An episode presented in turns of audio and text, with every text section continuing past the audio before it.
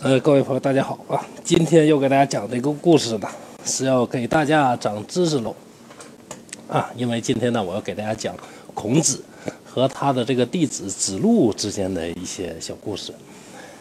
呃，提起孔子啊，提起什么儒家的这些经典，那大家总感觉，哎呦，太无聊了。那孔子他们这感觉呢，就是一帮白胡子老头呢，在那儿聊天儿。聊的什么知乎者也呢？我也听不懂啊，听懂了呢，怕也是没什么用。呃，其实呢，这样呢，嗯，这么想的话，我认为这个是完全的是一种误解。可能呢，你是被教科书毒害了，也可能呢是这个某个特殊的时代呢留下的一些后遗症啊。大家呢会有这种这个误解呢，其实也不足为奇。但是呢，如果你真正的去读这个《论语》啊，读这个。呃，《史记》当中的这个孔子世家以及孔子家语啊等等的这些著作呀，一些古籍的时候，你就会发现，其实孔子以及他的这个弟子们呢，是非常值得我们可亲、可敬、可爱，哎，而且呢，他们的一些这个呃一些话呀，呃一些做人做事的一些方法的，都是非常值得我们学习和借鉴的。特别是今天呢，要讲的这个子路，可以说呢，他和孔子之间的故事呢是非常的有趣的啊，非常有趣的。在这儿呢，先做一下澄清。前几年呢，这个上映了一部电影，发哥演的啊，非常帅。可以说从形象上来看呢，呃，发哥呢跟孔子呢其实是真的是很像的啊，真的很像的。首先个子很高，而且呢，孔子呢作为一个大力士的这个后代啊，呃，他的这个身体很强壮。啊，外形呢应该也是非常潇洒的。那在这方面呢，这个电影拍的呢是非常好啊。我认为选角、选选角呢选的也是非常的成功。呃，但是呢，这个电影里边呢，这个孔子呢啊，动辄就喊底下说这个子路啊，你如何如何；说子贡啊，你如何如何。那这个呢就有点儿不太靠谱了，那不太靠谱了。因为什么呢？就以这个子路和子贡呢作为例子。子贡呢，他姓端木啊，是一个复姓，他的名字呢叫次，端木次啊。那孔子如果喊子贡的话呢，他应该喊什么呢？喊次，因为古人呢是非常的，呃，非常的这个讲究这个，非常讲究，就是说这个礼仪的。那长辈叫晚辈的时候呢，通常他叫的时候都是他的这个名啊，叫他他的这个名。呃，如果呢是这个喊子路的话，那他应该喊什么呢？那这个呢就就要喊游啊，喊游，因为这个子路这个人呢，他姓仲啊，他的名字呢叫游，就仲游。呃，孔子喊子路的时候呢，就要喊游啊，你如何如何啊？当然了，这个孔子要是喊颜回的话啊，这个就，呃，这个就很正常了啊，这个就很正常了，因为这个颜回呢。他本身呢，这个他的这个言呢，就是他的这个姓名字呢就是回，所以说呢，孔子喊回啊，这个没问题啊，这个没问题，没问题。当然了，我们也不能过度的这个挑剔了，毕竟电影当中啊，这个如果孔子上来就喊回呀、次啊、游啊，那底下一听，听不懂啊，这都谁呀？谁跟谁呀？对吧？那这这个就容易引起这个票房毒药啊，没办法啊，没办法，可能这个编剧呢也是没有办法，所以呢是用了这些大家比较熟悉的这些名字。孔子一生啊，曾经教过三千多个学生啊，其中呢，这个可以称为贤人的就有七十二个，而这七十二个当中呢，又有十个人呢是特别的著名，比如说子夏啊、子路、子贡啊、颜回等等啊，这个被称之为什么叫孔门的十哲。啊孔门使者，可以说儒学后来能发展成一个儒教啊，成为天下里天天底下呢最有名的皇帝对最推崇的一门这个学说，那跟他的这个枝繁叶茂啊是有好大的这个关系的啊，有好大关系的。就是他这个门里边出的这个贤人呢、牛人呢太多太多啊，太了不起啊，太了不起了。那么在孔子众多的这个弟子当中呢，可以说我个人呢，我的偶像呢是子贡啊，长得又帅啊。呃，口才又好，做外交做得非常好，做生意呢又非常的赚钱，呃，对老师也非常的尊敬啊，等等吧，啊，等等，呃，而最有意思的，我最喜欢读的就是什么？就是这个孔子和这个子路啊相关的一些故事啊，因为这个子路这个人呢，他这个性格呢是非常的豪爽，非常的这个。呃，非常的豪放啊，而且这个表达了或者什么的时候呢，他是比较直白的啊，比较直白的性格非常的洒脱。那这种人，无论是在生活当中呢，还是在这个书籍当中呢，呃，往往呢都是大家呢这个非常喜欢啊，非常喜欢，呃，非常的这个愿意去读的这么一部分这种内容。那接下来呢，就先说一说啊，这个子路最开始呢和这个孔子呢是如何相遇、如何相识的。子路早年的他的家境呢是非常的这个贫寒啊，非常的贫寒，一家人呢要靠野菜充饥，为了能让父母吃上米饭呢，他曾经呢为亲赴米百里之外啊，从百里之外呢这个挑米啊，从百里之外这个挑米，那为了为了能够为亲赴米啊，他子路呢经常要走的这个非常的远啊，非常远。他一直呢要走到什么？走到曲阜，而曲阜是什么地方呢？是孔子所在的这个地方啊，对吧？子路这个人呢，一方面非常孝顺，另一方面呢，他是非常的自负，认为呢，这个天老大，老子老二，对吧？我这么聪明，这么牛，对吧？武力值这么高，对吧？哎呀，我我这么这么牛的一个人，对不对？怎么能够体现出我很牛呢？哎，根据司马迁的《史记》记载呀。这个当时的这个子路啊，头上插着雄鸡的羽毛，哎，身上呢挂着什么呢？这个野猪的这个牙齿啊，你看这身行头啊，也挺威猛啊，非常奇特。走到走到大街上，回头率百分之九十九点九九九，哎，这个时候呢，在街上呢看到一个人，咦，你这个人怎么比我还牛啊？对吧？比我还牛啊？那么，这个按照史书的说说法呢？就说什么呢？叫灵报孔子啊！你司马迁写这个字，这是一字千金啊！这说的非常有意思。什么叫灵报孔子呢？那个大概呢，我们猜想呢，就是他一看，哎，这位大哥是吧？这大个子这么高啊，孔子是很高的啊，很高的啊，大个子这么高，这么牛的，怎么比我还牛呢？哎，这子路呢，就可能有有所冲撞的啊，就上去了，他要欺负孔子啊！你这还了得？敢欺负孔子的人啊！然后呢，这个孔子呢见了子路之后，哎，我估计啊，可能是这个孔子呢那个时候啊，这个特别呢想，这个将来呢就出去这个周游列国的时候呢带一个保镖。一看子路，那这小伙子这个天资还是不错的吧？啊，虽然说呀这个呃对我呢不太尊敬，但是呢我感觉这这个小伙子未来还是很有发展的嘛。啊，那你看这个孔子看人那当然是非常准的，对吧？于是呢。这个孔子呢，就准备呢，通过这个言语呢，来教育教育、教训教训这个子路。哎，孔子就问了，说呀，这个这位小伙子，对吧？你好什么呢？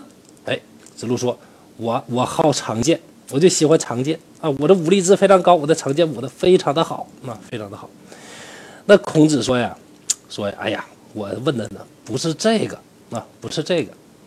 我问的是什么呢？以你的这个天资啊，这个非常好。如果你好好学习的话，那你才会真正的变成一个牛人，那大家都赶不上。那子路当时就笑了，哎呦我去，就就我这么牛，这这么牛，我这天赋这么好，这么聪明啊，文武双全啊，又聪明，武力值又高，又有力气。那么这种我这种人，我还用学学习，对我有什么好处啊？有什么好处？没有没有用啊，没有用。然后呢，说了一大堆啊，如何如何啊，但是这些道理呢，并没有打动子路。那么子路说什么呢？说嗨，你说这个都不对呀。你看我们这儿啊，这个南边的山上呢，有一种竹子，这个竹子呢，也不用揉，也不用烤，不用加工，本身它就非常的直。我把它上边的这个拿下来，用刀削一个尖儿，直接当箭来射，直接就能穿透这个犀牛的厚皮啊。为什么说穿透犀牛的皮呢？因为当时好多铠甲呢，都是用这个犀牛的皮来做的。他说呢，我呢就像南山的这个竹子一样，天赋异禀，不用学习，那我什么事儿都能做。哎，孔子一句话就给他搞定了。孔子说什么呢？说你呀，这个说的呢也有道理，是啊，他这个本身呢你削尖了就很锋利，但是我想问你一个问题：如果呢这么好的这个竹子，在它的这个剑尾上呢装上羽毛，把它这个箭头啊。这个磨得更锋利，哎，这个前面呢放上这个金属的青铜的这个箭头，那你这个箭不是能射得更深更远吗？对吧？那这就是什么呢？学习的这个好处。那光有天赋呢还是不够的。那么这个话说完之后呢，子路呢，当然呢，作为这个未来的孔门使者之一啊，当然呢，他是这个很快很很快的就理解了孔子这个话，嗯，并且呢，这个拜服了，那拜服了。那么当时呢，就跪在地上啊，拜谢说：“哎，真是受益良多。”那从此呢，这个子路呢，就成为了孔子的这个应该是一个大弟子，因为这个孔子和子路相见的时候啊。那个当时呢，孔子呢应该是只有二十八岁，而子路当时已经有十九岁，那两个人呢仅仅的差距呢是这个九岁啊九岁。那么从此呢，这个两人两个人呢开始了相伴一生几十年的啊几十年的这个师生的这个生涯。由于子路这个人呢，也就是说仲由啊，他这个人呢，他的志气呢非常的刚强啊，性格非常的这个直爽。而且呢，这个正义感呢特别的强，他是孔门弟子当中呢，就是特别，呃，富有正义感，而且是宁折不弯的这么一个性格的这个人。呃，前面也说过，他这个非常的这个直率，所以说呢，这个性格呢也影响了他的这个一生。孔子呢，对于子路呢，其实又喜爱啊，又借又借助依仗，哎。同时呢，也是对他也是非常的这个担心。从孔子和子路的好多次对话里边呢，就能看出孔子啊是如何这个敲打子路的。那么是希望这个子路呢，能够啊这个在这刚的这个性格当中呢，这杂入一点柔。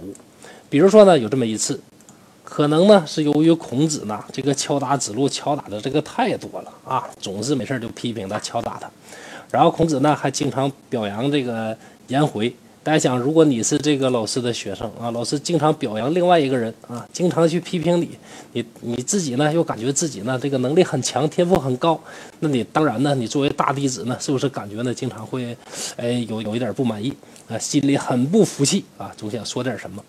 有一天呢，哎，突然呢，这个子路呢想起一件事，你想我这么勇武的这一个人，你看颜回。什么子贡他们呢，都手无缚鸡之力的这个书生，那我问一问他这方面的这个事儿吧。就有一天呢，就问这个师傅，说老师啊，说有一天呐，如果您呐要带兵去打仗，那您的这些学生，你带谁去呢？对吧？心里美滋滋的想，嗨，你带谁去？你一定得带我去呀，对吧？你要不带我去，那嗯，那谁能够替你冲锋陷阵，对吧？为你这个誓死的效命沙场啊！那这时候你肯定会夸我的，然后美滋滋的呢就等着这个孔子呢去夸他。结果孔子说的话呢，可以说呢也是哎，令这个子路呢有点崩溃。那孔子呢在这儿呢还发明了一个成语啊，说什么呢？说抱虎平和，死而无悔者，吾不与也。啥意思？这个抱虎平和，这个平呢，就是那个二马冯啊，姓冯的那个冯。抱虎呢，是指呢，如果你要跟老虎去搏斗，这个如果是子路这种人的话啊，这种这个虎了吧唧的人，他呢，呃，不会用任何的武器，弓箭什么也不拿，什么刀枪棍棒不要，对吧？我徒手去跟老虎搏斗啊，把老虎干死拉倒，对吧？这叫抱虎。那平和啥意思呢？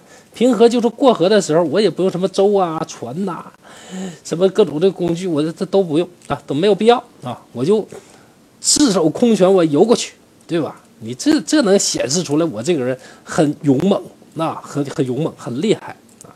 但是孔子认为什么呢？你抱虎平和，你认为你很勇猛，其实你就什么呢？用东北话来，你就是虎了吧唧了啊。另外什么死而无悔者，那死了都不会悔。说孔子说这种人我是绝对不会带的啊，绝对不会带的。什么意思？就你小子啊，你抱虎平和，活了吧唧的，嗯，你死了你都不后悔，我才不跟着你呢啊，不跟你呢。什么样的人我跟着去啊？哎，孔子说什么样的人跟着去啊？哎，又是成语又出来了，叫什么呢？叫临事而惧，好谋而成者也。啥意思？就是遇到事儿之后，不是说什么都不怕。不怕事儿那种人呢，其实呢，这个孔子认为那是不对的，应该是什么呢？你要把所有的这个事情呢，在来临之前呢，在要做这件事儿之前呢，你要知道这件事儿不是那么容易的。你别老说啊，这玩意儿我手拿把掐，你放心，这事儿我肯定行，我不用准备，对吧？你这样是不行的，得什么临事而惧。这事儿要出现了，哎呀，这个事儿呢，不像想象那么简单，我要做好万全的准备啊！如果不成功怎么办？如果呢，这个做这件事儿的时候遇到了困难，我怎么办？要好谋而成，要不断的这个谋划。那经过这个不断的谋划，那这个事儿才能成功。